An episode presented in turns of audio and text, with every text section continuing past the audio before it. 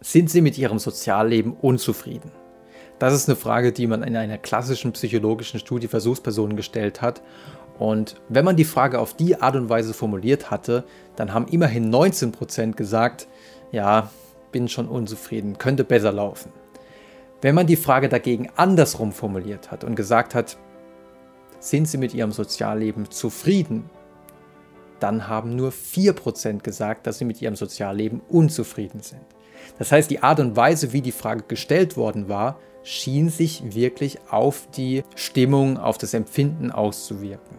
Und der Grund ist wahrscheinlich, dass man bei solchen einseitigen Fragen gezielt nach Beweisen sucht, dass diese Hypothese, dass ich mit meinem Sozialleben unzufrieden bin, dass diese Hypothese vielleicht auch wirklich stimmt. Also erinnere ich mich vielleicht an eine Situation, wo ich mit einem Kumpel zuletzt Streit hatte. Wenn ich dagegen andersrum gefragt werde, ob ich zufrieden bin, erinnere ich mich vielleicht an eine andere Situation, in der ich wirklich viel Spaß hatte mit einem Kumpel.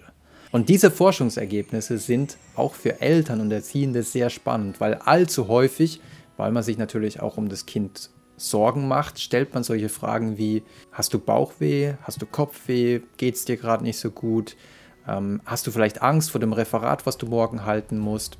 Und vielleicht hat das Kind aber gar keine Angst vor dem Referat und hat jetzt zum allerersten Mal aber die Idee, dass es vielleicht Angst vor dem Referat haben müsste oder sollte. Und vielleicht hat das Kind auch gerade gar keinen Bauchweh, aber merkt dann so ein leichtes Grummeln im Bauch und denkt, ja, vielleicht habe ich ja Bauchweh, vielleicht müsste ich Bauchweh haben. Und auf die Art und Weise pathologisiert man so ein bisschen die eigenen Kinder obwohl man das natürlich gar nicht möchte.